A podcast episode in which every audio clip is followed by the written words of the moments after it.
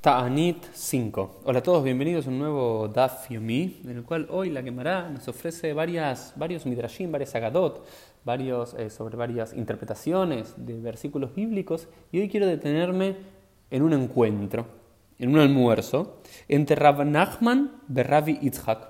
Allá nos remontamos al siglo IV de la era común, en el cual dos grandes maestros, nos dice la Gemara, se sentaron a comer.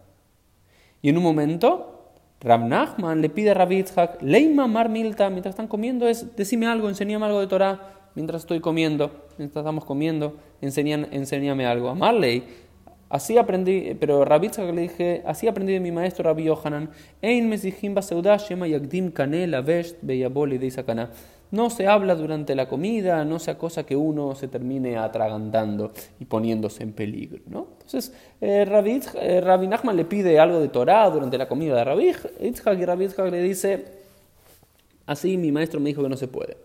Cuando terminaron de comer, Batar dice Udá, pero cuando terminaron de comer, ahí sí Rabbi Yitzhak hace una drasha.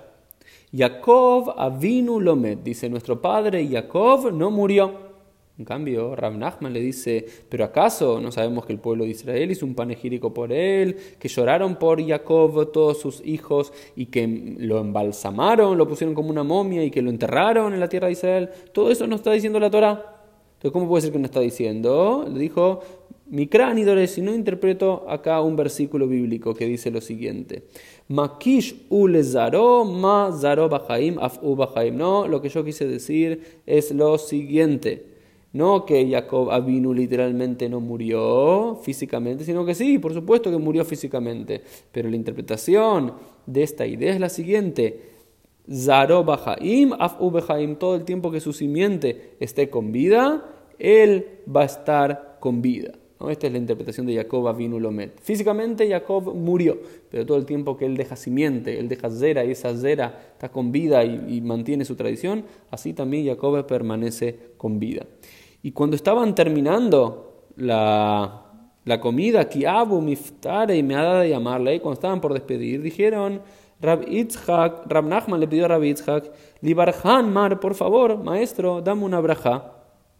Y el maestro le dijo, te voy a dar una verajá, pero primero te voy a dar una parábola. ¿A qué se asemeja esto? Y le dice a un hombre que estaba por el desierto y tenía hambre y tenía sed, y en la mitad del desierto encuentra un árbol con múltiples ramas, con múltiples frutos y con una agradable sombra, y justo pasaba por allí abajo una fuente natural de agua. Comió los frutos, tomó el agua y se sentó ese hombre en su sombra. Y cuando se quiso ir, dijo, Ilán, Ilán, bame abarejeja, árbol, árbol, ¿con qué te voy a bendecir con todo esto que me diste? ¿Cómo, ¿Cómo te voy a recompensar? ¿Cuál va a ser mi brajá? Porque me diste el agua, porque me diste sombra, porque me diste comida.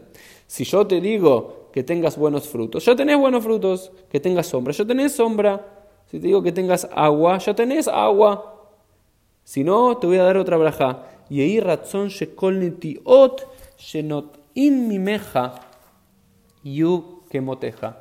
Sino que mi braja va a ser para vos que todas las semillas que planten a partir de ti sean como sos vos. Es decir, que todo tu simiente, vamos a decir así, eh, de todos los otros árboles que salgan de ti tengan la misma braja que tenés vos. Entonces Rab Nachman le dije a Rab Itzhak, con esto yo también te voy a bendecir a ti. Si yo te voy a bendecir con Torah, ya tenés Torah, si te voy a bendecir con riqueza, ya tenés riqueza, si te voy a bendecir con hijos, ya tenés hijos, entonces ¿con qué te voy a bendecir? Y razón